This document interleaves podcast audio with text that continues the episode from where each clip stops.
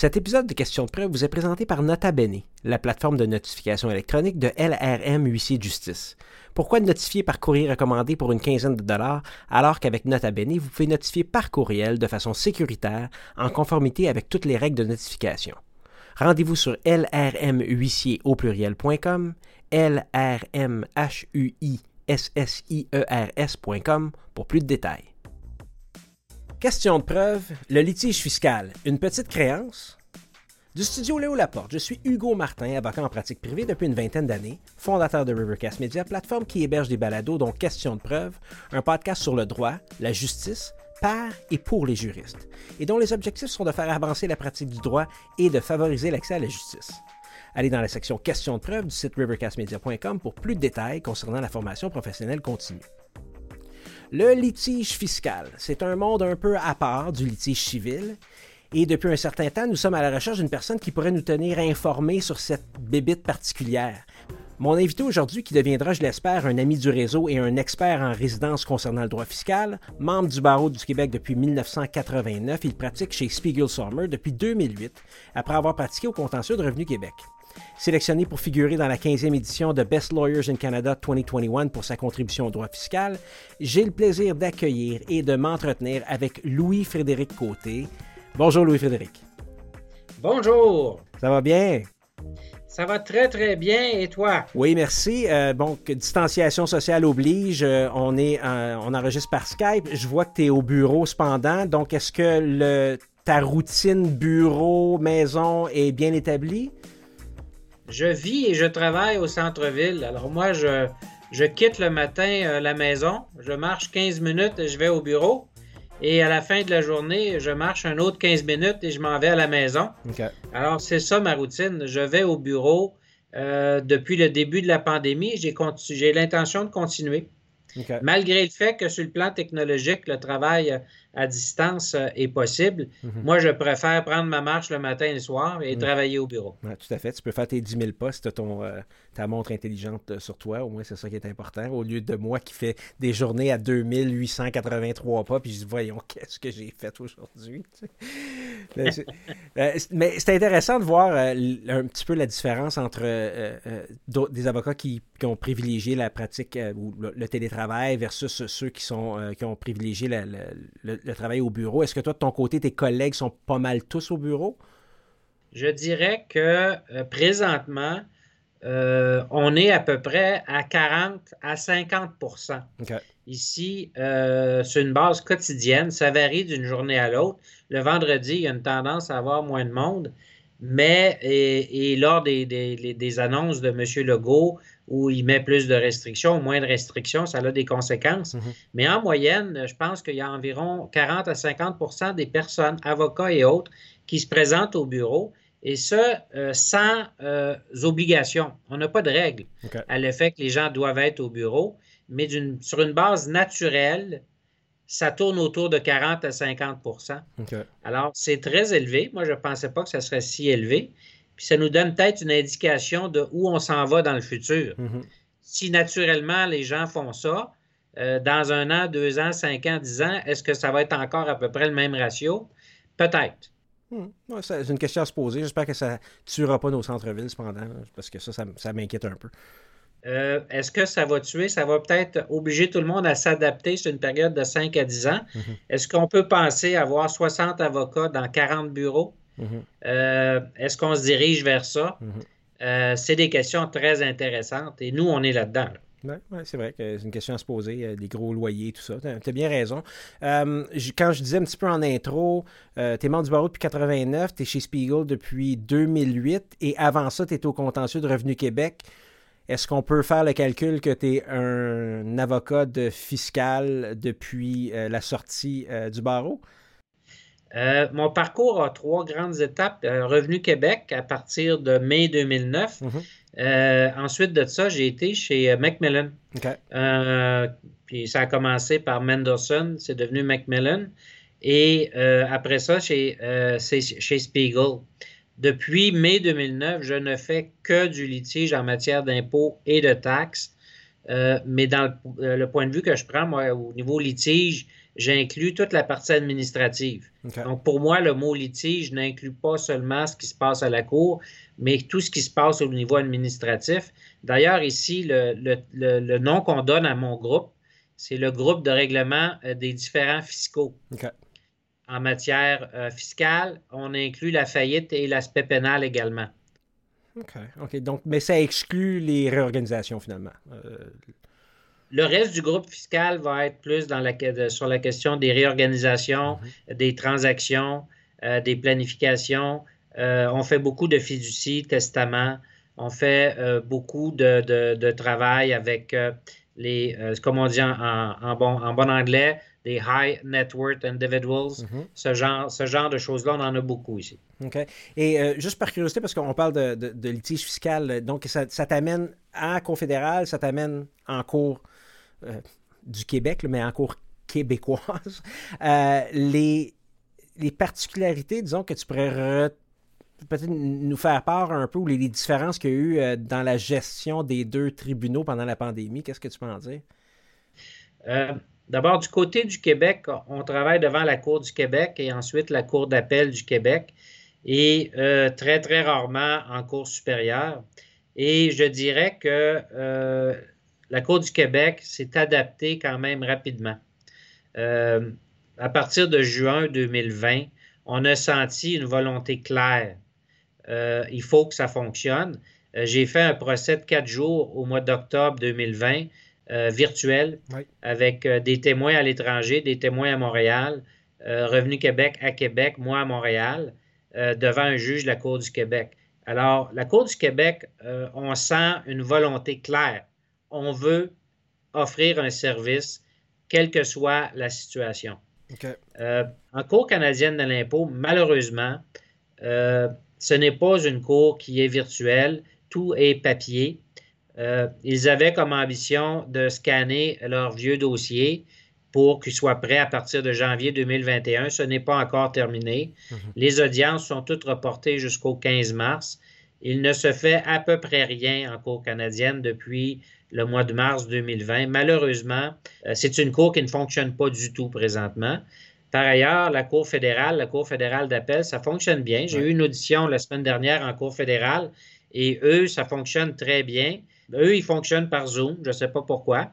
La Cour du Québec fonctionne par Teams, je ne sais pas pourquoi, mais c'est comme ça que ça fonctionne évidemment, la question n'était pas euh, euh, sans connaître un peu la réponse, mais j'étais curieux de savoir, voir la différence en, Cour canadienne euh, versus la, Cour du Québec. C'est notoire comment il y a une, énorme différence au niveau de l'adaptation. C'est quand même le fun de voir que nos cours ont bien, ont, bien fait la transition vers une du virtuel, si on peut dire. mais est-ce que tu penses que c'est là pour rester? Oh, absolument. Euh, j'inclurais là-dedans aussi la commission d'accès à l'information. En matière fiscale, on, fait du travail devant la commission d'accès à l'information régulièrement. Et eux, euh, dans mes dossiers à moi, ils n'ont remis aucune audition, aucune remise. Tout a procédé soit par conférence téléphonique ou autre. Mm-hmm. Alors, eux aussi, ils ont, pris la décision.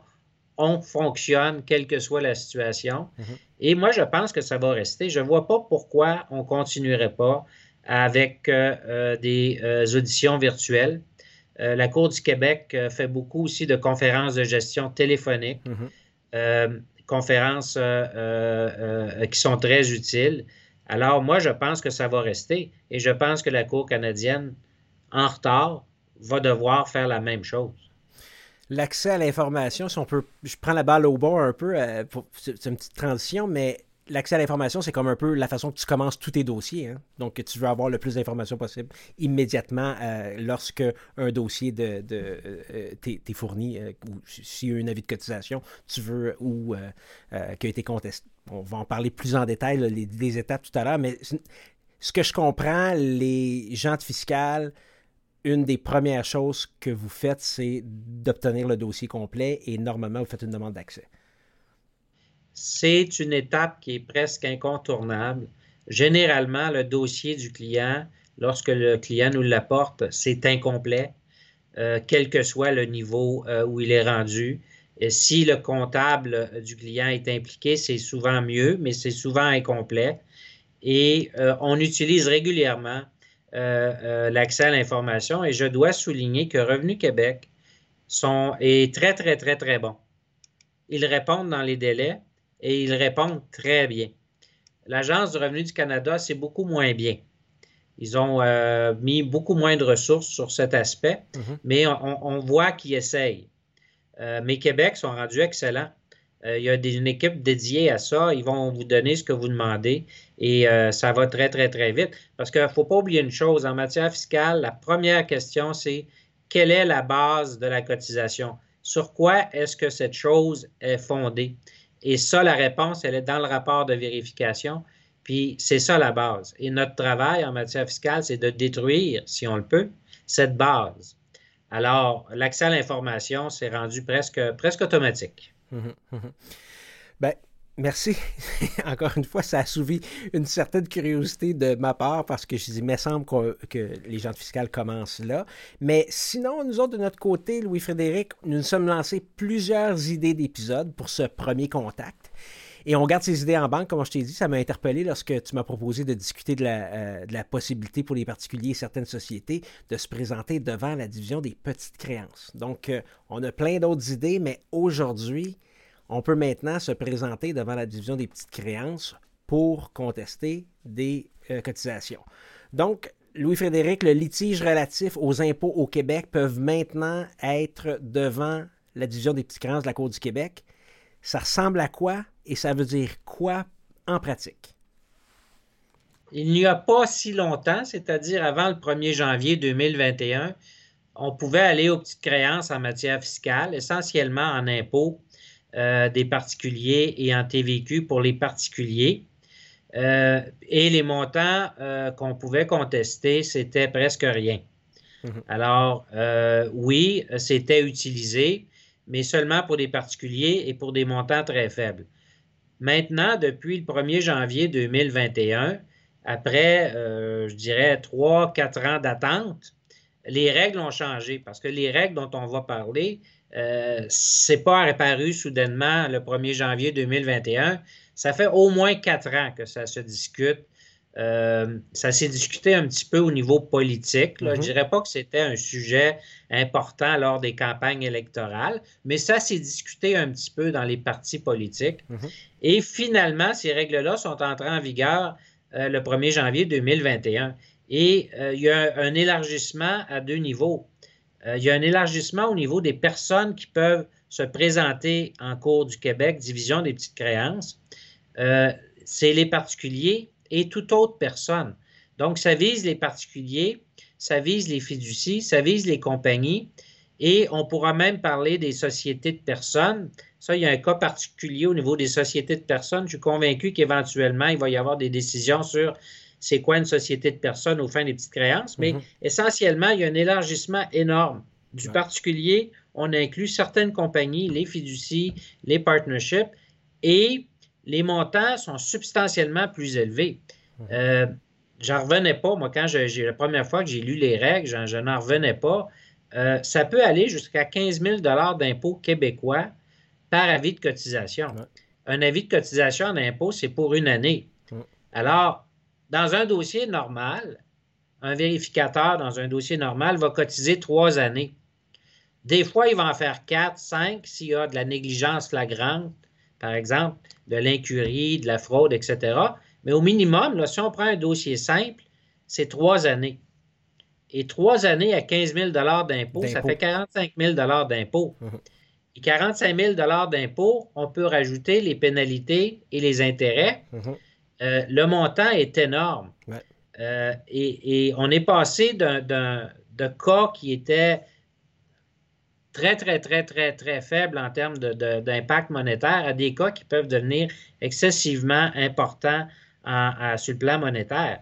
15 000 d'impôt avec un taux d'imposition de 30 là, mm-hmm. euh, fédéral provincial. Donc, le Québec est autour de 16-17 c'est presque 100 000 de revenus ajoutés par année. Mhm, mhm. C'est énorme. C'est énorme, en effet. Donc, quand tu nous disais que ça fait plusieurs années que ça se parle, le projet de loi 41, euh, sanctionné le 17 mars 2020, que, donc cette partie-là est entrée en vigueur euh, au début de l'année, 1er janvier 2021, euh, ça s'appelle la loi concernant principalement la mise en œuvre de certaines dispositions des discours sur le budget du, et là, 17 mars 2016, 28 mars 2017, 27 mars 2018 et 21 mars 2019. Donc, on en a parlé dans les budgets pendant, comme tu dis, 4 à 5 ans.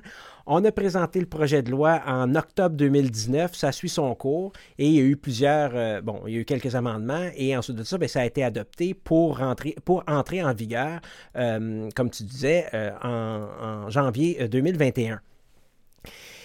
Là, tu nous parles tout ça. Puis là, on a toute la partie, donc on aurait, disons, 3 ans, 15 000 d'impôts, donc on s'en va à 45 000 C'est drôle, c'est des gros chiffres pour le pour le, les petites créances, hein, parce que là, on dit, OK, là, c'est un, chiffre un peu différent, mais il y a le fédéral aussi dans tout ça?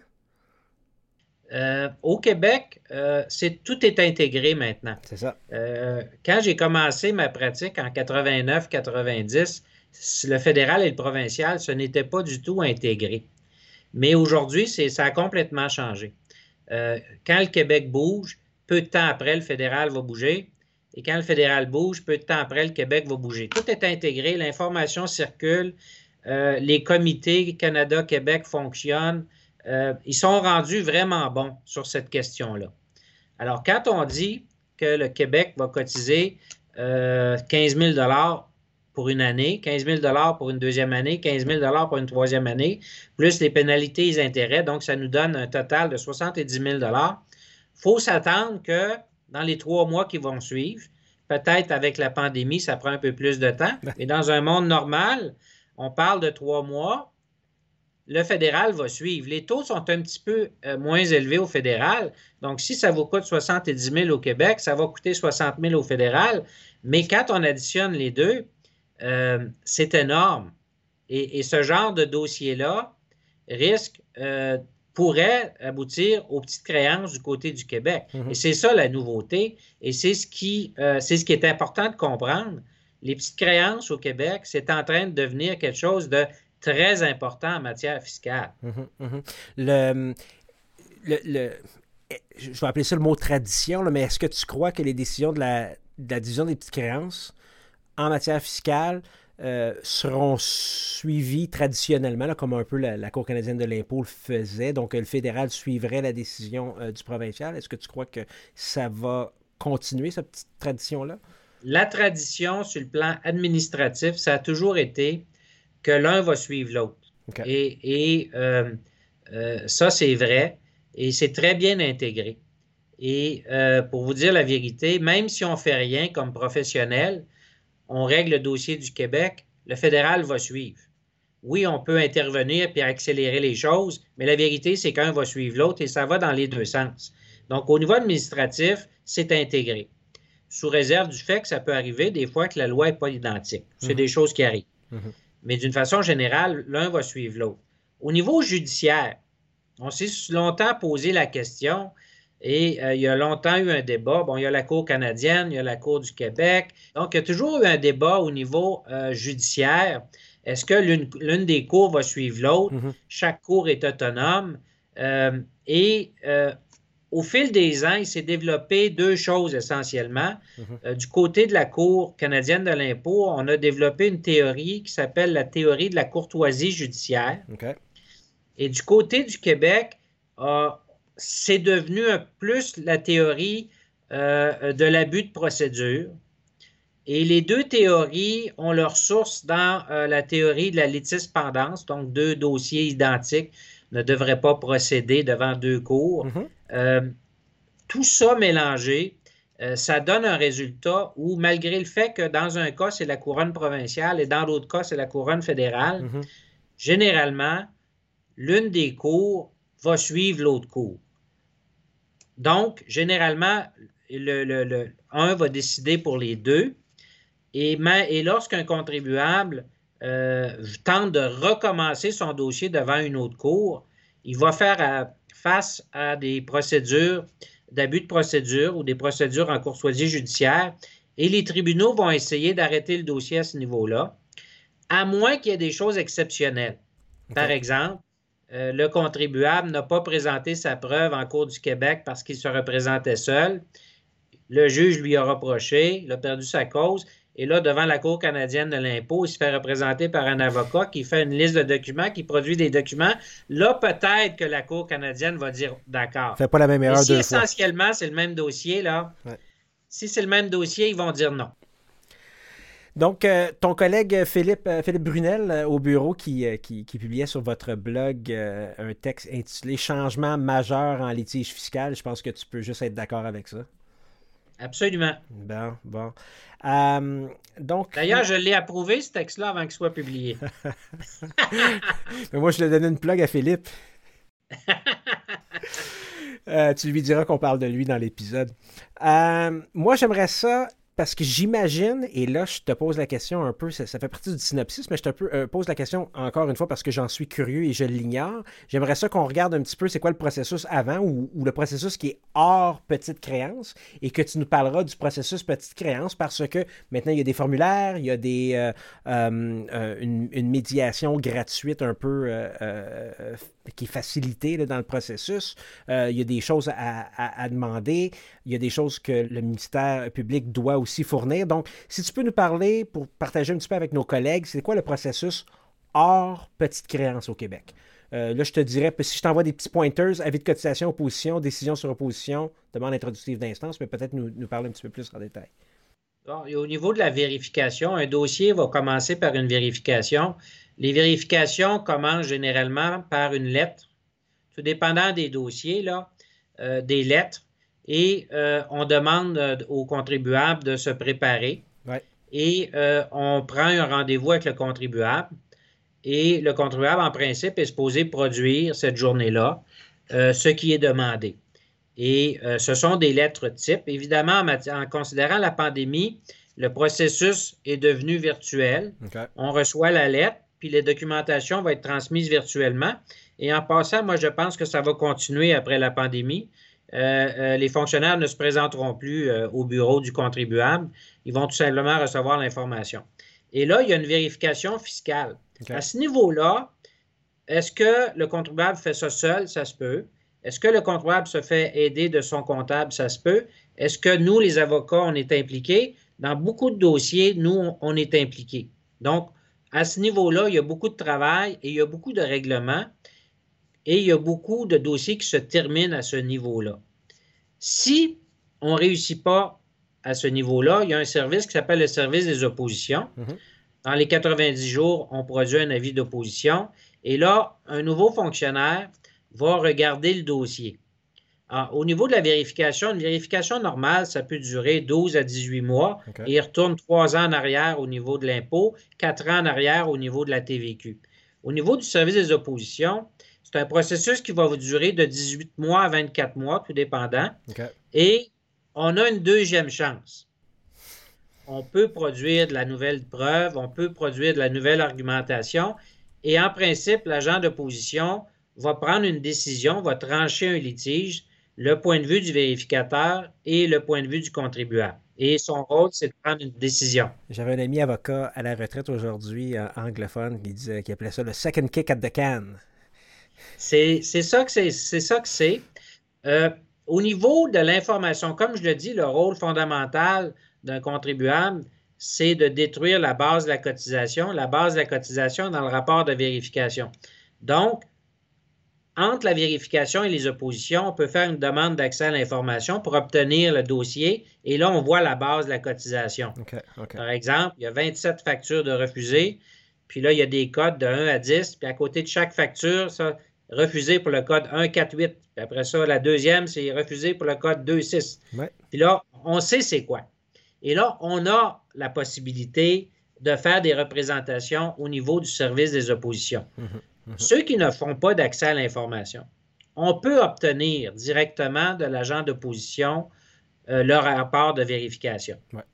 Le problème, c'est que il va nous donner ce qu'il veut, puis il n'y a pas moyen de vérifier. Alors que si on va en, accès à l'information, le groupe spécialisé va nous envoyer le dossier Et si on n'est pas content, il y a un processus d'appel. Mhm. Donc, moi, je recommande toujours l'accès à l'information. On risque d'avoir 100% de tout ce qu'on veut. Au niveau du service des oppositions, on va peut-être avoir 100% on va peut-être avoir 88% on va peut-être avoir 79% Ça dépend de ce qui se passe, de la dynamique euh, qui, est dans le dossier. Mhm, mhm. L'agent d'opposition va rendre une décision et euh, si on n'est pas content, on peut toujours aller à la Cour. Dans le cas de l'impôt du Québec, que ce soit corporatif ou personnel, c'est 90 jours pour aller à la Cour du Québec. Dans le cas de la TPS et de la TVQ, la TVQ, c'est 90 jours pour aller à la Cour du Québec. TPS, c'est 90 jours pour aller à la Cour canadienne de l'impôt. Et là, c'est le moment où vous ouvrez un fichier brun pour un dossier, un fichier brun pour un autre dossier, un autre fichier brun pour un autre dossier, parce que là, c'est comme il faut gérer ça à l'interne. Ça fait partie d'un des défis des avocats euh, lorsqu'ils font du fiscal parce que la TPS est à part, la, euh, TPS TVQ, on a l'impôt fédéral, on a l'impôt provincial aussi. Donc c'est un défi aussi de gestion de dossier, j'imagine, euh, Louis-Frédéric. Dans, certains dossiers, je vais vous donner un exemple simple, un dossier de revenus non déclarés. On peut avoir un dossier TPS qui va être en cours canadienne de l'impôt, un dossier TVQ en cours du Québec, un dossier impôt corporatif en cours du Québec, un dossier impôt personnel en cours du Québec. Puis étant donné que c'est intégré avec le fédéral, on va avoir un dossier impôt corporatif probablement au service des oppositions de l'Agence de revenus du Canada, puis un dossier personnel probablement au niveau du service des oppositions de l'Agence de revenus du Canada. Mhm. Alors, ça peut donner euh, des dossiers qui deviennent monstrueux, mais je le souligne, c'est intégré. Si on en règle un, ça va, ça va, ça va régler l'ensemble. OK, OK. C'est intéressant aussi de, de, comprendre ça, mais ça, ça, a souvent l'air euh, d'une montagne pour ceux qui sont moins, euh, moins habitués. Et on peut penser un peu aux contribuables. Donc euh, là, tu nous as donné un petit peu comment le processus fonctionne au niveau général, donc hors petite créance. Mais là, maintenant, on vise qui et qu'est-ce qu'ils font? Qu'est-ce qu'ils vont faire? Parce que ça peut devenir une montagne aussi pour un contribuable qui n'est pas représenté par avocat.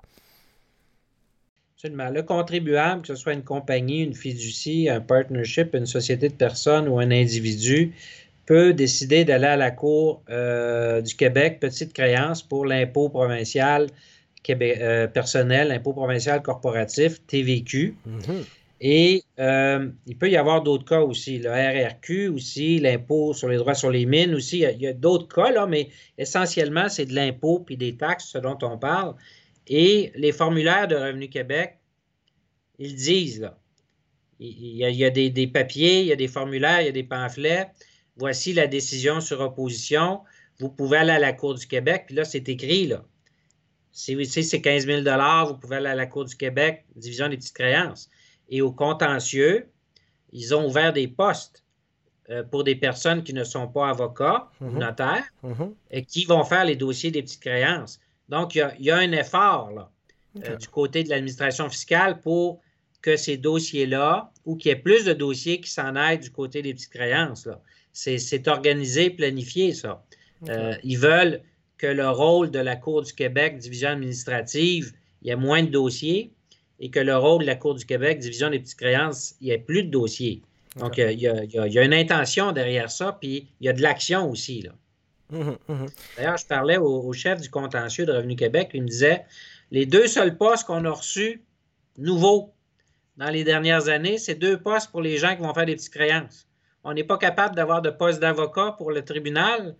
Tout ce qu'il nous donne au conseil exécutif, c'est les postes pour les petites créances. Alors, il y, a, comme une intention derrière tout ça, là, claire. Hmm. Formulaire, il aurait pu le nommer d'autres choses. Le formulaire euh, LM-93.13. Pourquoi pas? Euh, contestation en matière fiscale. Je souligne à tous nos auditeurs que, comme d'habitude, tous les liens de ce qu'on parle dans l'épisode seront dans les notes de l'épisode, soit sur le site euh, ou la section questions de preuve du site rivercastmedia.com ou dans les notes de l'épisode de votre application de balado. Là, je vais un petit peu plus loin, peut-être un peu trop vite, là, mais euh, tu me dis, ils ont engagé des gens pour faire s'occuper des dossiers fiscaux aux petites créances. Ces gens-là vont ne faire que ça et ils vont devenir un peu des professionnels en la matière qui vont peut-être être opposés à un profane qui, lui, n'aura pas fait sa demande d'accès à l'information, qui va avoir euh, sa contestation qu'il va avoir devant lui, va remplir les casiers. On a écoutez, cinq lignes pour la partie demanderesse soumet les faits et motifs suivants. Là, je comprends qu'on peut mettre un annexe, mais le commun des mortels va probablement essayer de mettre le plus de choses possible sur ces cinq lignes-là, qui va souvent, souvent ressembler à euh, je peux pas euh, payer ça. Il doit en avoir beaucoup de, ça. Ou... Donc, il y, a, tout un, Mais il me semble, Louis-Frédéric, qu'il va avoir un débalancement de pouvoir. Là, je comprends qu'on va parler qu'est-ce que tu peux faire pour tes clients plus tard, mais il y a un problème. En 1989, mhm. quand je suis rentré au contentieux de Revenu Québec, mhm. j'avais un poste d'avocat. Euh, ce qu'on disait à l'époque, j'étais un 115. Ça, c'est le, groupe des avocats. Et il y avait des gens qui faisaient les petites créances à l'époque. Et, ces gens-là étaient euh, d'anciens avocats ou avocates. Donc, ils n'étaient plus membres du barreau, n'étaient plus membres de la Chambre des notaires, mhm. mais ils faisaient le travail. Mm. Et, le travail, je me rappelle très bien, en, 1989, les dossiers arrivaient, il faisait un mémoire sur des feuilles 8,5 par 14. Puis là, il expliquait tout le dossier, mm-hmm. puis il envoyait ça au juge. Puis là, il y avait éventuellement une audition devant les petites créances, mais c'était des dossiers de, de 1000 dollars d'impôts, euh, de, de 500 dollars de taxes. Alors, aujourd'hui, c'est encore ça. On a des anciens avocats ou des anciens notaires, ils ont augmenté le nombre de postes, et ces gens-là vont ne faire que des petites créances. Ces gens-là sont des spécialistes. Hmm. C'est évident qu'ils euh, ont un avantage majeur par rapport à un contribuable qui va avoir une cause contre Revenu Québec dans sa carrière ou dans sa vie. Et euh, donc, il y a un avantage majeur. Ceci étant dit, ils ont quand même des obligations déontologiques. Le but de Revenu Québec, c'est de dire la vérité au juge. Mm-hmm. Alors, ils ont euh, leur fameux mémoire euh, c'est généralement très bien fait. Euh, la base de la cotisation est généralement très bien expliquée. On refuse telle déduction pour tel motif. On refuse. Euh, c'est vraiment bien fait. Et donc, le juge et le contribuable sont supposés, s'ils le lisent là, comme il faut, là, vraiment savoir pourquoi la base de la cotisation et comment la démolir si on peut la démolir. Alors, oui, il y a un débalancement, mais il faut quand même voir que euh, ce n'est pas de la mauvaise foi. Là.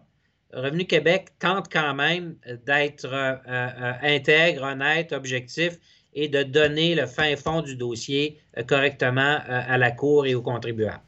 Parce que ceux qui me connaissent ou qui écoutent d'autres épisodes, ils me connaissent comme étant un grand, fervent défenseur de la liberté d'expression, de, des libertés individuelles, mais aussi de nos chartes.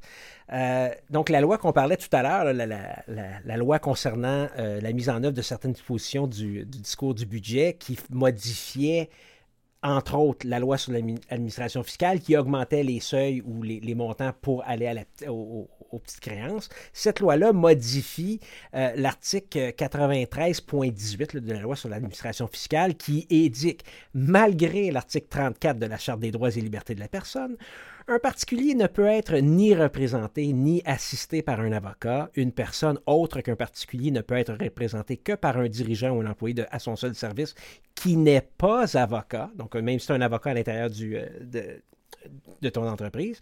Et l'agence ne peut être représentée que par un employé, une personne autorisée par le ministre qui n'est pas avocat non plus. Mais tu nous dis bien que cette personne-là ne fait que ça à l'intérieur du, euh, ministère. Juste aussi euh, rappeler à nos collègues, la Charte des droits et libertés, l'article 34, toute personne a le droit de se faire représenter par un avocat ou d'en être assisté devant tout tribunal. Mais là, on l'a spécifiquement exclu.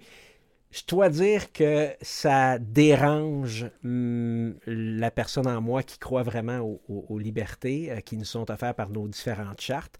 on aura le débat un jour, la charte québécoise qui est bon, pas exactement, euh, qui ne nous offre pas nécessairement toutes les protections qu'on veut parce que la loi sur l'administration fiscale peut juste, dans un simple article, dire, bon, finalement, euh, ce qui écrit à l'article 34, euh, ça ne s'applique pas. donc, au moins, tu confirmes qu'il y a un genre de débalancement, même si on a un bon dossier bien étoffé. Absolument, il y a un débalancement. C'est clair, clair qu'il y a un débalancement. Le contribuable est désavantagé, d'où le rôle du juge et potentiellement le rôle des avocats de pratique privée, parce que malgré l'article euh, que tu viens de souligner, euh, malgré le fait que le contribuable, que ce soit une personne, une compagnie, euh, une fiducie, une société de personnes, ne peut pas se faire représenter par un avocat, mm-hmm. je pense que les avocats de pratique privée ont une opportunité importante dans le contexte des nouvelles règles. Ça faisait partie des questions que je voulais te poser. Donc, ça enlève du travail aux avocats. Point d'interrogation? Probablement pas, peut-être que pas. Je sais que vous autres, avez une offre de service adapté chez Spiegel, mais peut-être que tu pourrais nous parler un peu de qu'est-ce que les avocats peuvent faire si un client. Euh, parce qu'on peut aussi recommander à nos clients d'aller aller au petit client, ça va coûter pas mal moins cher que faire affaire avec nous autres, mais d'un autre côté, on peut les assister quand même. Je pense que c'est un petit peu ça que tu veux nous dire. Oui. Ce qu'on a développé chez Spiegel, c'est un, euh, service adapté euh, qui a quatre éléments. Donc, si une, premièrement, évidemment, la personne, on va lui dire va aux petites créances ou n'y va pas. Et, la personne va nous écouter ou ne pas nous écouter. Euh, donc, la personne, elle, va faire ce qu'elle veut. Euh, et, si elle décide d'aller aux petites créances, parce qu'on n'est pas obligé d'aller aux petites créances, on peut aller devant la Cour du Québec et éventuellement devant la Cour d'appel et la Cour suprême pour un, montant d'impôt de 2500 Ça mhm. aussi, c'est vrai. Et, la permission, il n'y a pas de permission d'appeler à la Cour d'appel du Québec. C'est un appel de plein droit en matière fiscale. Mais si le contribuable va aller absolument aux petites créances parce que euh, ça coûte trop cher les avocats ou euh, parce que ça va être plus rapide, ce qui est 100% vrai. L'idée fondamentale derrière ça, c'est que ça aille beaucoup plus vite. Euh, nous, on peut faire, la première chose qu'on peut faire, c'est l'aide pour monter le dossier au point de départ. Le fameux formulaire, on peut ajouter une annexe et on peut ajouter des documents. Mm-hmm. Alors, ça, ça implique potentiellement euh, un accès à l'information. Écoute, ton dossier, on n'est pas sûr pourquoi tu as été cotisé ce montant-là. On fait un accès à l'information, c'est très rapide. Euh, au Québec, là, en dans 45 jours, on a, euh, on a le dossier. Là, mm-hmm. Et là, on peut l'aider à faire son formulaire. Le formulaire, ça se fait par, par voie électronique. On peut l'envoyer, déposer par voie électronique. je me suis posé la question, c'est si ça part du, ça part de l'adresse IP de Spiegel, est-ce que ça, ça, va rebondir au palais de justice? Hmm. Est-ce qu'il faut absolument que ça parte de l'adresse IP du, du, client? Je ne le sais pas. Mais euh, on peut l'aider à remplir le formulaire, à mettre la bonne preuve documentaire et les bons arguments. si je me euh, trompe pas, excuse-moi, Louis-Frédéric, si je me trompe pas, même que. Et là, il faudrait que je retrouve dans les articles, mais on ne peut pas être même assisté par un. Euh, je pense que c'était dans le Écoute, ce que je te lis là, à moins de me tromper, c'était dans le renseignement, oui, c'est ça, renseignement sur les recours judiciaires de Revenu Québec. Et on parle euh, là-dedans euh, que euh, a pas de. Tu peux pas être assisté par un avocat, mais je pense qu'on doit probablement parler à la cour. Mais euh, c'est une bonne question que tu dis ça. Si jamais on, Même à la limite, tu parles de ton adresse IP. Admettons que tu, donnes une opinion à ton client, puis ton client décide de lui prendre l'opinion au complet, la faire la photocopie, puis la mettre dans un document, puis c'est écrit Spiegel en haut. la personne a été assistée. Euh, je m'excuse, je l'ai retrouvé. Euh, donc, renseignement sur les recours judiciaires. Euh, je l'ai euh, dans les notes de l'épisode, ça viendra, puis c'est écrit, euh, il, est il est à noter dans le cadre d'une contestation, un avocat ne peut pas représenter une personne ni l'assister. En tout cas, c'est là. Ta question est, intéressante. Est-ce que ça peut être fait ou pas? Le premier service, c'est ça. Le deuxième service, c'est que obligatoirement, Revenu Québec va transmettre aux contribuables et à la Cour son mémoire. Et euh, historiquement, j'en ai vu, c'est bien fait. Ils font un effort réel et ils disent voici pourquoi vous avez été cotisé, puis c'est tout expliqué. Et ils vont même annexer bien souvent euh, les bulletins d'interprétation. Ah euh, même des fois, ils vont annexer les, dispositions législatives. ils vont annexer des fois les factures, les photocopies des factures qui ont été faites, pourquoi ça a été refusé. Ils vont annexer les, les euh, photocopie euh, des, états de banque, etc. On, va vraiment savoir ce qui se passe. Donc, le deuxième service, c'est on reçoit, on explique au client, puis on lui dit voici la stratégie à partir de maintenant. Puis on peut lui dire la stratégie, là, mhm. c'est que tu as un problème de preuve documentaire, tu as un début de preuve documentaire, euh, tu peux ajouter de la preuve testimoniale, tu as besoin de ces deux personnes-là. Donc, ta stratégie, toi, ça va être d'apporter toi et deux personnes lors de l'audition. Donc, on peut, à ce moment-là, aider le contribuable à bâtir sa cause euh, suite à la lecture de ce que Revenu Québec a produit comme document. En principe, c'est full disclosure. Ce qu'il y a dans ce document-là, ça représente 100% euh, du dossier.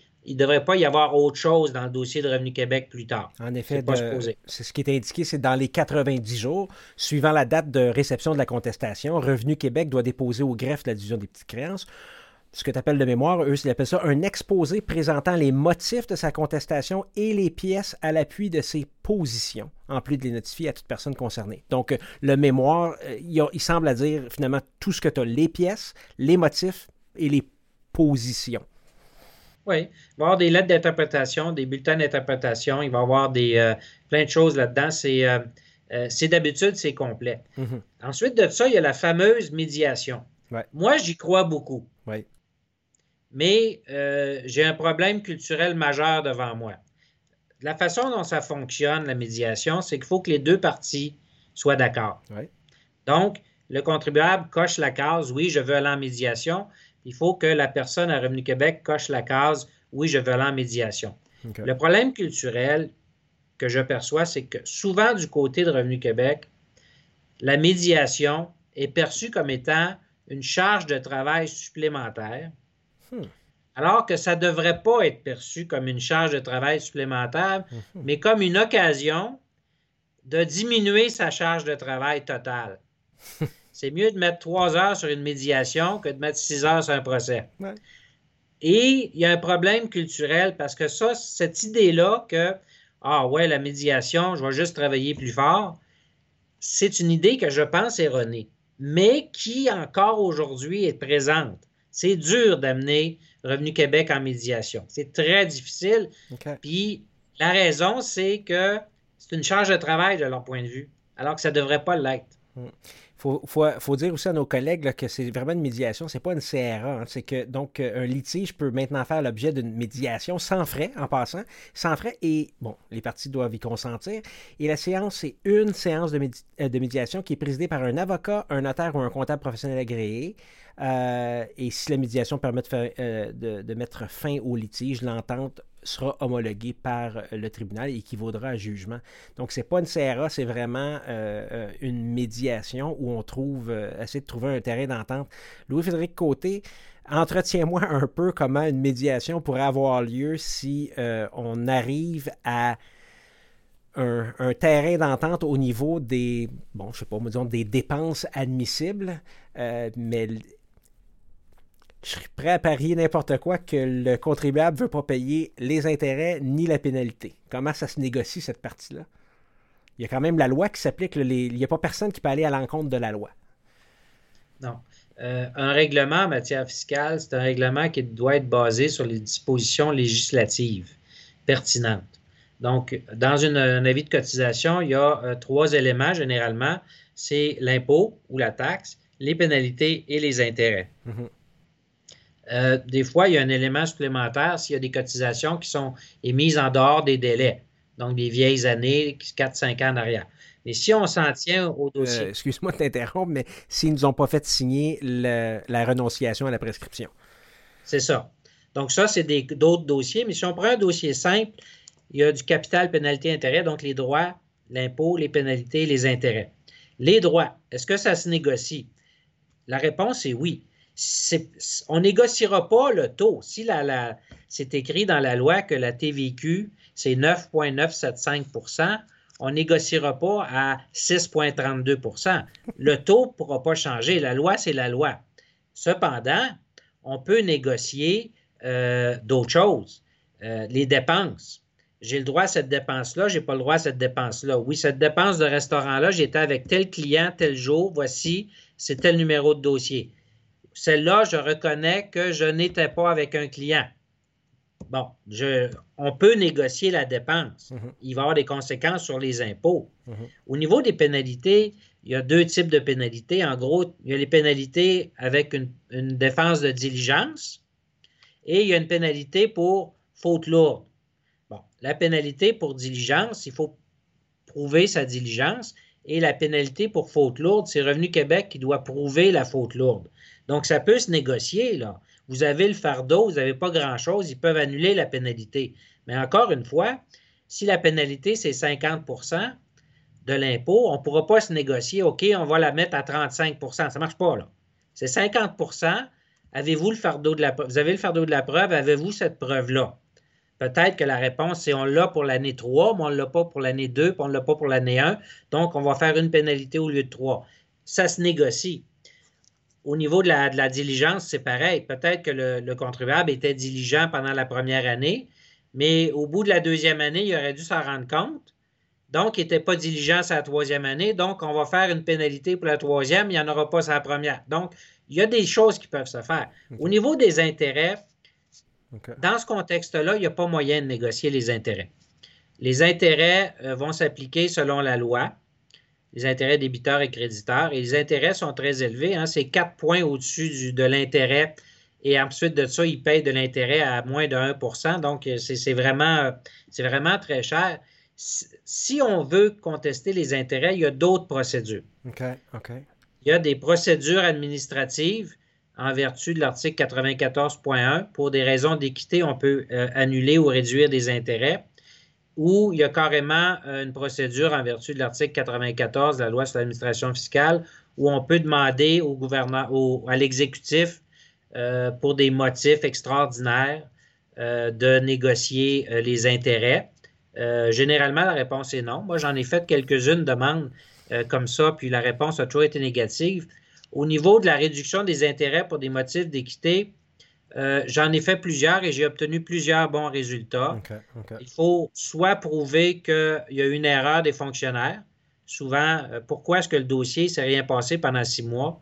Ah, c'est parce qu'il a, été malade, il est parti, il y a un gestionnaire qui a été, euh, il y a eu une promotion, le dossier a traîné. Donc, on coupe six mois d'intérêt. ça, se négocie. Des fois, c'est des questions de maladie. Euh, des, choses sont arrivées aux contribuables. Il a été malade, il y a eu des, décès dans la famille, euh, il y a eu euh, une, une, inondation, un feu, etc. Puis là, on va évaluer que cet événement-là a probablement eu un impact pendant six mois, un an, un an et demi, puis on va couper les intérêts. Donc, il y a des motifs d'équité pour ça. Mais tout ça, là, ça ne se passera pas devant la division des petites créances ça ne va se passer ailleurs. Ça se passe au niveau administratif et éventuellement en révision judiciaire, ce qui est un autre dossier complètement. Sur la révision judiciaire, ça n'a rien à voir avec ce dont on parle aujourd'hui. Non, en effet. Alors, euh, le test de la révision judiciaire, c'est est-ce que la décision du fonctionnaire est raisonnable? OK. Est-ce que tu. Euh, je ne sais pas si je le comprends bien, mais on arrive à un certain règlement euh, en médiation sur les impôts eux-mêmes. Donc, euh, le règlement est homologué, on reçoit nos nouveaux avis de cotisation. À ce moment-là, est-ce qu'on pourrait faire une demande d'équité pour diminuer les intérêts? La réponse est oui. Parfait. Euh, qu'à ce moment-là, on peut faire une demande à ce moment-là. Cependant, j'ai déjà vu des règlements dans lesquels le contribuable renonçait à son droit de faire une demande supplémentaire. Ça, je l'ai vu. Et, ça faisait partie du règlement. OK, vous avez peut-être raison sur la diligence, on va vous la donner, là, mais, mais commencez pas à revenir avec une demande en équité. OK, on ne fera pas de demande en équité, mais vous nous donnez les, les pénalités au niveau de la diligence. Donc, ça peut se négocier aussi comme ça, ces affaires-là. Évidemment, je ne sais pas si tu voulais parler de ça, mais une autre façon de faire, c'est la loi sur la faillite et l'insolvabilité, euh, les dépôts volontaires. Euh, il y a plein d'autres, plein d'autres choses qu'on peut faire aussi en matière fiscale. OK, oui, bien, tout à fait on, peut en parler, mais on était dans la section médiation, puis j'ai peut-être une autre question pour toi. Euh, encore une fois, en médiation, je comprends que l'avocat ne sera pas euh, en train d'assister son, son, client et euh, je ressens peut-être encore un un débalancement des pouvoirs. À un moment donné, le, on, on suggère des règlements. Hein, monsieur, ça serait bon pour vous de faire ça comme ça. Puis alors qu'on s'était fait dire, assure-toi de pas, de jamais laisser, euh, je sais pas moi, la, troisième année, il est prescrite. Il faut pas absolument que tu négocies rien sur la troisième année. Mais finalement, il y a peut-être un, un, genre de, de suggestion qui peut être faite par le ministère public qui fait qu'on peut embarquer peut-être dans, dans un système qu'on ne voudrait pas nécessairement ou qui nous a été que, le contribuable, on, lui aura dit, son, professionnel du droit, lui aura dit hey, tu devrais vraiment pas. Euh, la, préparation à la médiation, c'est ça, c'est un des services qu'on peut vendre mais la médiation, le contribuable va être seul. Euh, ceci étant dit, euh, l'autre bord de la table, il y a évidemment l'expert de Revenu Québec qui, n'a peut-être pas le titre d'avocat, mais qui travaille à temps plein là-dedans. Et il y a un juge, euh, pas le juge, le médiateur, c'est soit un, avocat, un notaire ou un, comptable agréé. Mm-hmm. Et ça, je voulais souligner quelque chose au niveau des comptables, des CPA. Ça peut être utile d'avoir un CPA à titre de médiateur, notamment dans des dossiers plus techniques, par exemple des dossiers d'avoir net ou des dossiers euh, de mouvement de trésorerie euh, qui, eux, euh, vont rapidement comprendre ce qui s'est passé. Moi, évidemment, j'en ai tellement fait qu'à un moment donné, je comprends aussi bien qu'un comptable comment ça fonctionne, ces affaires-là. Mm-hmm. Mais pour un, avocat ou un notaire qui n'est pas habitué, ça peut être compliqué. Alors, les CPA vont peut-être jouer un rôle important à titre de médiateur dans un dossier comme ça. Euh, on verra à l'usage, là, mais quand j'ai vu ça dans le projet de loi, et, je vois ça dans la loi aujourd'hui, mhm. euh, pour moi, c'est positif. OK. Nice, nice, nice. Donc, euh, on était dans la section ça enlève de la job aux avocats. Fait tu nous as dit, ben non, pas nécessairement, parce qu'on peut aider à la préparation du dossier. On peut aider à la préparation de la médiation. Donc, on a fait le dossier, on a fait une médiation, pas de règlement. Prochaine étape, audition au fond. Donc, euh, on peut aider le contribuable à préparer son audition au fond. Par exemple, la stratégie là-dedans, c'est qu'on sait qu'on a un problème de preuve documentaire. Tu as besoin de deux témoins. Tu t'arranges pour avoir tes deux témoins. Euh, ça, je ne l'ai jamais fait, mais semble-t-il que la Cour peut euh, elle-même t'aider à aller chercher tes témoins. Je pense que les subpénats ou les assignations à comparaître peuvent être émises par la Cour elle-même. Tu as raison. Aux petites créances, c'est comme ça que ça fonctionne. Fait que ça, c'est très intéressant. Donc, de coacher, de dire voici, tu as besoin, amène ces deux-là et euh, ce que tu as comme preuve a déjà été produit, tu n'en as pas d'autres. Euh, s'ils sont bons, peut-être que le juge va t'aider puis va te dire que tu as le droit à certaines dépenses, par exemple. Donc, on le coach. Mais une fois que c'est coaché, c'est fini. Il rentre dans la salle, il est lui-même, avec lui-même, ses témoins. Puis, c'est le juge qui, qui va, qui va euh, gérer le dossier. Alors, on ne peut pas faire plus, mais on peut faire quand même bien. Il y a au moins quatre étapes qu'on peut faire euh, dans un dossier de petite créance. Ceci étant dit, n'oublions pas l'aspect fédéral. Dans ce cas-ci, fort probablement que le fédéral va bouger et donc on va avoir fait un avis d'opposition au fédéral. Donc, il va quand même y avoir un travail traditionnel qui va se faire du côté fédéral. Mmh mmh moi, moi la raison pour laquelle on a formé un groupe particulier chez Spiegel sur cette question-là, c'est que on pense qu'il y a certains de nos dossiers où les contribuables vont peut-être vouloir aller aux petites créances. Considérant le genre de dossier qu'on a, je ne pense pas qu'il y en ait beaucoup ici, mais on va en avoir. On ne veut pas les perdre, on va les offrir un service. Mais ce qu'on a beaucoup derrière la tête, c'est les dossiers qu'on n'avait pas. Là, on peut offrir un service pas trop cher à ces gens-là des nouveaux clients qui, une fois qu'ils vont être satisfaits, mhm. vont rester. Mhm. Donc, nous, ce qu'on voit là-dedans, ce n'est pas une perte de travail, une perte de revenus. Ce qu'on voit là-dedans, c'est une occasion d'aller chercher une nouvelle clientèle qui va commencer petite, évidemment, un petit dossier, mhm. mais qui éventuellement va peut-être faire des transactions euh, euh, avec notre groupe de corporatifs, des réorganisations, des testaments, des fiducies, des ci puis des ça. Donc, moi, je vois ça positivement. C'est une source potentielle intéressante pour nous autres. Je n'ai pas l'impression que je vais perdre quoi que ce soit. Là. Au mhm. contraire. Mhm. c'est une opportunité pour nos collègues. Euh, donc, ça ouvre une autre porte aussi de revenus, puis d'attirer euh, des chacun a leur base de clientèle, attirer une, certaine clientèle qui est plus facile pour euh, des avocats, disons, peut-être en région ou des avocats qui pratiquent solo, qui font un peu de fiscal et que là, on peut assister des dossiers un peu plus longtemps un client alors que, bon, chacun a leur taux. Hein. Les spécialistes ont, certains taux plus élevés, alors que les généralistes ont des taux un peu plus bas, puis ils peuvent quand même offrir des services euh, pour aider les contribuables à aller euh, aux petites créances en fiscal. Écoute, j'ai de, la, j'ai de la difficulté à le dire. C'est allez-y pas. j'ai quasiment le goût de dire faites pas ça chez un contribuable. Ne, faites pas ça tout seul, mais bon, euh, ça existe. Puis je pense que c'est une bonne chose. Tu as raison. c'est une bonne chose. Puis de toute façon, favoriser l'accès à la justice, on ne peut pas être contre ça. Euh, c'est vraiment c'est extrêmement important euh, dans, une société libre et démocratique comme la nôtre, que ce soit facile d'aller à la cour. Louis-Frédéric Côté, on va prendre une petite pause. ce qu'on va faire après la pause, c'est qu'on va faire un genre de résumé parce que plein de choses qu'on avait décidé de faire dans notre synopsis après la pause, on les a dit parce que je suis tout le temps anxieux d'avoir les réponses à mes questions. On va faire un petit peu un genre de résumé, qu'est-ce qui s'applique? On va regarder euh, c'est qui les contribuables, de qui on, vise vraiment, c'est qui qui sont éligibles au processus? Si jamais tu penses qu'on a oublié des choses, tu nous le diras. Puis ensuite de ça, bien évidemment, on va parler de l'outil du praticien incontournable dans ta vie professionnelle. Alors, la petite pause, euh, merci Louis-Frédéric Côté, avocat spécialiste euh, de litige fiscal chez Spiegel Summer, qui partage avec nous les nouvelles règles qui permettent aux particuliers et certaines sociétés de contester les avis québécois de cotisation fiscale devant la division des petites créances de la Cour du Québec. On se retrouve après la pause. Ne quittez pas.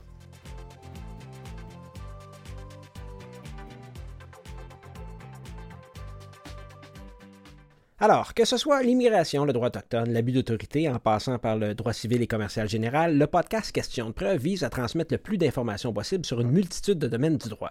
La fin de la période de référence pour compléter vos 30 heures de formation admissible approche, ou si vous écoutez cet épisode après le 31 mars 2021, profitez de l'offre dont je vous parle et prenez de l'avance.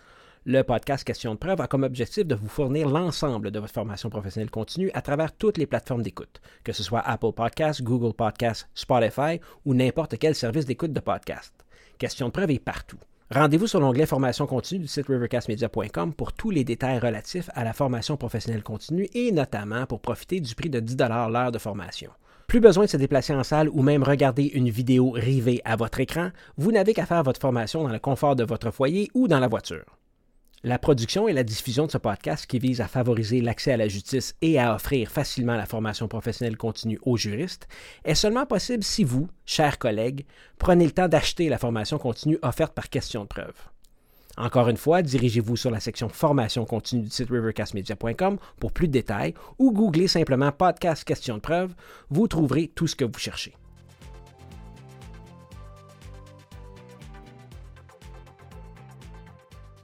Nous sommes de retour avec Louis-Frédéric Côté, avocat spécialiste euh, en litige fiscal chez Spiegel Summer, qui a été extrêmement clair lors de la première partie de l'épisode. C'était très structuré, mais en même temps, on a fait beaucoup de ce qu'on voulait faire après la pause déjà. Donc moi, ce que je voudrais peut-être, Louis-Frédéric, pour que nos collègues comprennent bien, qu'on fasse un petit résumé de la situation. Donc, qu'est-ce qui est admissible aux petites créances? Qui peut s'y présenter? Nous entretenir un peu plus là-dessus. Puis si j'ai des questions, bien, je les prendrai euh, au vol, puis je les poserai. Alors, essentiellement, depuis le 1er janvier 2021, les particuliers, les compagnies, les fiducies, les sociétés de personnes peuvent euh, euh, avoir accès à la division des petites créances de la Cour du Québec en matière fiscale ça euh, vise principalement les impôts et la TVQ.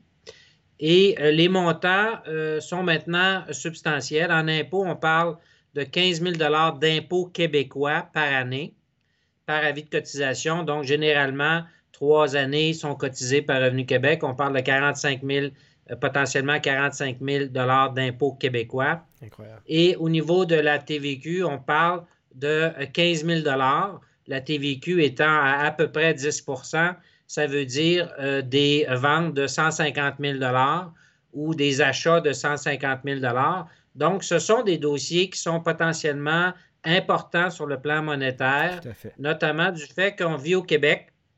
Donc, il y a toujours le fédéral qui suit. Alors, si on va à la Cour du Québec dans un dossier de 45 000 en impôts, plus pénalité et intérêt, ça, peut vouloir dire 70 000 au total. Mm-hmm. Et on ajoute à ça l'aspect fédéral. Ça peut vouloir dire un autre 70 000, un autre 60 000. Ça veut dire 130, 140 000 au total. Donc, on voit que la Cour du Québec, division des petites créances, c'est un joueur majeur maintenant en matière fiscale. On sait que la Cour du Québec, petites créances, devrait être plus rapide que la Cour canadienne de l'impôt, c'est-à-dire les décisions du Québec risquent de sortir plus rapidement. Mm-hmm on sait qu'historiquement, lorsqu'une décision d'une cour, l'autre cour tente euh, de la suivre. Donc, potentiellement, la Cour canadienne de l'impôt suivrait les décisions de la Cour du Québec. Donc, on voit émerger un système euh, rapide, euh, moins compliqué, potentiellement très efficace, où on va avoir des décisions dans des dossiers où il y a beaucoup d'argent. et tout ça, ça va se faire devant la division des petites créances de la Cour du Québec. C'est un changement majeur quant à moi. Mhm. qui, est, la division des petites créances de la Cour du Québec, c'est notre Cour suprême du Canada ici. La décision sera finale et sans appel. Donc, c'est important aussi de le mentionner. L'autre chose aussi, si on parle d'une personne qui n'est pas un particulier, dans les 12 mois qui précèdent le jour du dépôt ou de l'envoi de, de la contestation, 10 employés ou moins mais quand même 10 employés. Sais, quand tu, dis, tu donnes les exemples de tes vécus, on parle de vente de 150 000 on parle d'une entreprise qui a peut-être 5 ou 6 employés, qui a cotisé que, des, factures d'impôts de 15 000 pendant trois ans, ça peut représenter des gros dossiers qui vont être un petit peu, comme tu nous disais, sortis du régime général et qui vont vraiment alléger certaines choses de la division administrative de la Cour du Québec. Et l'autre aspect, une des conséquences euh, je parlais de ça avec des gens de grandes entreprises. Et une des conséquences, c'est que si on allège les rôles de la division administrative, les dossiers des grandes entreprises vont aller plus vite. Tout à fait. Et, donc, ils vont se ramasser plus vite devant le juge de la Cour du Québec que devant le juge de la Cour canadienne de l'impôt. Mm-hmm. Ça fait qu'il va y avoir un effet d'entraînement au niveau des, euh, des, grandes entreprises également.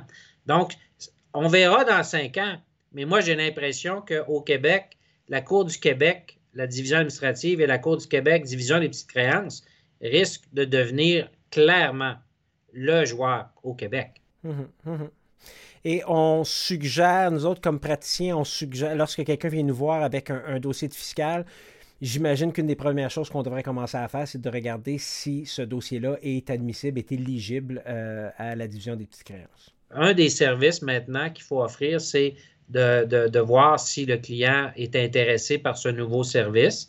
Peut-être que oui, peut-être que non. Peut-être qu'on peut dire au client aussi, euh, vous êtes éligible, mais je ne le vous recommande pas pour tel tel motif. Et en même temps, au, début, au point de départ, parce que là, on, rencontre un client pour essayer de lui le conseiller dans, sa démarche, on peut lui dire immédiatement, on fait un accès à l'information immédiatement, puis ça va nous aider à prendre une décision. Ça aussi, c'est un service qui devrait se faire à ce niveau-là, à ce moment-là. Oui, ouais, tu as tout à fait raison. Écoute, c'est très, très, très nouveau. Euh, j'imagine que les gens vont être frileux d'utiliser le service dans le sens que c'est pas nécessairement d'utiliser le service. Ils vont comprendre tous les avantages, mais peut-être le désavantage de ne pas être aidé ou représenté, peut-être va peser beaucoup dans la balance euh, d'un contribuable. Est-ce que tu crois, euh, c'est un petit peu la question que je voulais te poser en, sortant, euh, est-ce que tu crois que ça pourrait devenir une obligation, un dossier de 15 000 et moins, on l'envoie à la division des petites créances? Je ne vois pas que ça puisse devenir une obligation. Quant à moi, c'est un choix, puis ça devrait le, rester. Et on parlait de la charte tout à l'heure. je pense que si c'était une obligation, ça soulèverait un problème de charte. Parce que quand c'est un choix, on peut renoncer à avoir un avocat. On fait le choix de ne pas en avoir. Mais quand si le législateur nous disait vous n'avez pas le choix, à ce moment-là, je perds mon droit à l'avocat. Mhm. Je pense qu'il y aurait une distinction à faire. Et, euh, je pense qu'il y a des gens à Justice Québec qui ont sûrement, sûrement réfléchi à ça et qui, euh, qui savent que si on enlève le droit à l'avocat complètement, mhm. euh, ça risque d'être un problème. Mais ici, ça demeure un choix. Je pose la question un peu parce que lorsqu'on prend une, prend une action régulière euh, qui est euh, pour un montant de compétence de la des petites créances, le défendeur a le choix de demander le transfert euh, aux petites créances. Donc, en faisant ça, il enlève un peu le droit du demandeur à son droit à l'avocat. Là, je me disais, puisqu'on est à la division des petites créances, techniquement, le défendeur, c'est Revenu Québec qui pourrait peut-être demander de transférer un dossier de moins de 15 000 à la division des petites créances. Mais bon, c'est un peu euh, théorique, philosophique, un peu qu'est-ce que je dis là, mais c'est une question euh, un, jour à se poser. Je pense que de toute façon, euh, comme j'ai dit tout à l'heure, l'accès à la justice est, peut-être le principe qu'on devrait plutôt privilégier que simplement de forcer ou, de, mettre un dossier plus gros qui devrait l'être, peut-être. Dans un an d'ici, on devrait faire un, récapitulatif de qu'est-ce qui s'est passé dans ce domaine-là dans la première année. Oui, pour voir en, pratique qu'est-ce qui s'est passé. Je sais que la Cour du Québec, pas juste Revenu Québec, on a parlé tout à l'heure que Revenu Québec poussait là-dessus. et j'ai parlé du fait qu'il euh, y avait ouvert des nouveaux postes pour des personnes qui ne sont pas avocates pour faire le travail et que dans les formulaires et les pamphlets de Revenu Québec, ils poussent cet aspect-là. Mhm. Hey, n'oubliez pas, monsieur le contribuable, vous pouvez faire ça sans avocat. Euh, mais la Cour du Québec aussi en a parlé. Euh, les, juges, euh, les juges le savent. J'ai assisté à différentes conférences et, les juges le disent. Là. Ça s'en vient, on le sait. Donc, c'était dans la machine et, les juges étaient au courant. Et il y a des juges qui en ont parlé ouvertement. Est-ce que les avocats ont un rôle à jouer là-dedans? oui. Puis là, les juges disaient, oui, mais moi, je vais me ramasser avec ce dossier-là. Qu'est-ce que je vais faire? peut-être que s'il y a un avocat derrière qui a fait un peu de travail en amont, peut-être que ça va m'aider. Fait que la Cour du Québec aussi là, est, embarquée dans le processus. C'est un processus d'accès à la justice, de rapidité de justice, de simplification. La Cour du Québec, Revenu Québec sont embarqués. Puis moi, de mon côté, j'embarque. Moi, j'embarque là-dedans. Bravo, bravo. Mais je pense que c'est ben, une, belle initiative. Ça fait plusieurs années euh, que c'est dans le collimateur, donc c'est certain qu'au ministère, on y a pensé on offre euh, probablement la meilleure façon euh, pour les contribuables, au moins de base, de démystifier un aspect du droit en facilitant ou en mettant un processus un petit peu plus facile, qui est le droit fiscal, qui est un petit peu, comme je disais en intro, une bébête à part du, euh, domaine du droit civil. Merci pour ça, Louis-Frédéric Côté. Pas mal à tout l'épisode, je demande à mon invité un outil, un item, une application, un ouvrage, n'importe quoi qui est incontournable dans sa vie professionnelle. Si je demande la même question à Louis-Frédéric Côté aujourd'hui, qu'est-ce qui est nécessaire dans ta pratique? Moi, si, si, un jeune vient me voir et il me pose la question, je vais lui dire deviens membre de l'Association de planification fiscale et financière. L'APFF. Essaye de donner des conférences, assiste aux conférences et c'est une place merveilleuse pour faire du networking. Si tu veux être dans ta communauté connue, reconnue, tu veux participer à cette communauté-là, travailler dans la communauté, apprendre, parce qu'il y a des excellentes conférences, et donner des conférences, euh, avoir un beau profil dans la communauté. À Montréal, c'est ça. C'est là qu'il faut être. Alors, un jeune, c'est là qu'il devrait être. Et euh, pour les moins jeunes, comme toi et moi, tu es membre de la PFF? Je suis membre de la PFF, ça fait longtemps. Alors, euh, je me souviens, euh, à l'époque, j'étais pas membre de la PFF, mais j'avais acheté leurs livres que je mettais à jour. C'était des gros, des énormes cartables beige. Je sais pas si tu te souviens de ça. je sais pas si avait, ça, Je sais pas si ça a changé aujourd'hui. Tout doit être en ligne. Euh, tout est en ligne maintenant, puis les couleurs sont plus bleues et vertes. Ah bon, tu vois, je vais, je vais regarder. Ben, écoute, ce que je vais faire, c'est que je vais partager euh, le lien de la PFF sur les notes de l'épisode. Euh, je ferai les liens nécessaires aussi pour devenir membre de cette association-là parce qu'elle est recommandée par notre invité aujourd'hui, Louis-Frédéric Côté, spécialiste en litige fiscal chez Spiegel Summer. Alors, quant à moi, pour mon outil du praticien, je vous parle du rapport de la Commission canadienne de l'expression démocratique. En effet, après neuf mois d'études et de délibération, la Commission s'est entendue sur une série de principes et de recommandations qui mènent à un plan d'action pratique. Euh, la Commission propose une série de mesures fonctionnelles pour permettre aux citoyens, au gouvernement et aux plateformes de traiter de la question du discours préjudiciable dans le contexte canadien, c'est-à-dire une société libre et démocratique fondée sur l'état de droit. Vous savez là, comment c'est un sujet qui me passionne. La commission reconnaît la complexité des questions, mais elle offre un programme un peu comme un guide utile euh, en sachant qu'il fera l'objet d'autres débats et de moutures. Il y a sept principes avancés par la commission et ensuite de ça, il y a six recommandations.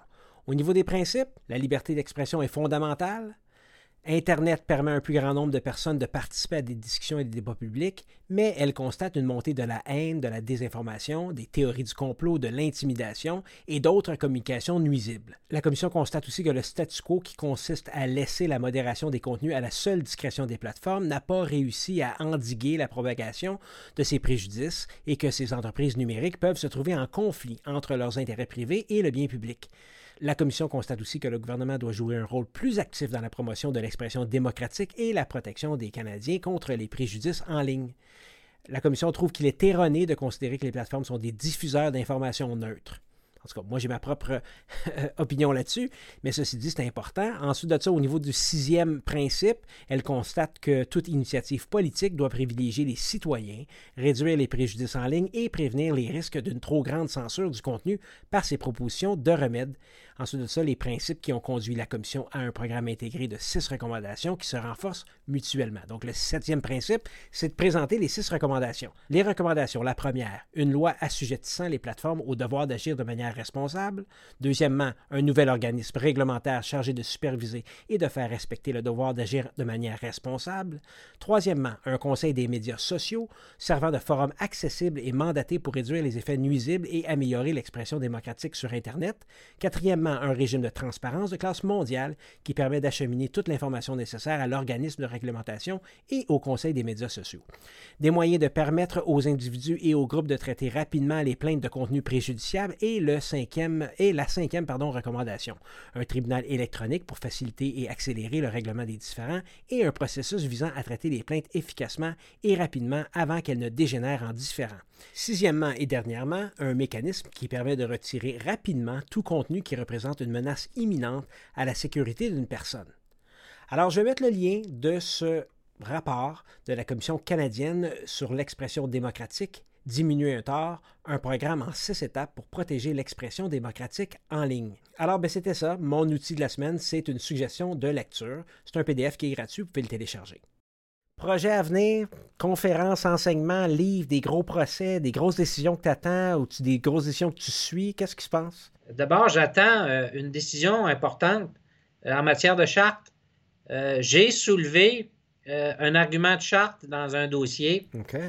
C'est les dossiers où l'équipe spécialisée de l'Agence du revenu du Canada sur l'argent à l'étranger donc, des, clients qui ont de l'argent euh, caché à l'étranger et euh, ou présumément caché de l'argent à l'étranger. Et euh, j'ai soulevé une question de charte, l'article 13, le droit de ne pas s'auto-incriminer. Et j'ai demandé à la Cour fédérale de me confirmer qu'une fois qu'on répond aux questions et qu'on signe et qu'on date, ça ne pourra pas être utilisé contre nous euh, en matière pénale ou criminelle. Et euh, on s'en va à la Cour d'appel fédérale avec ça. On attend une décision cette année. Ça, c'est un, dossier intéressant parce que ça pourrait avoir des conséquences importantes sur ce groupe-là qui commence toujours ses vérifications par, en envoyant un questionnaire d'une quinzaine de pages. Mm-hmm. Donc, si je gagnais ma cause, j'ai l'impression que les gens seraient plus enclins à remplir le questionnaire plus rapidement.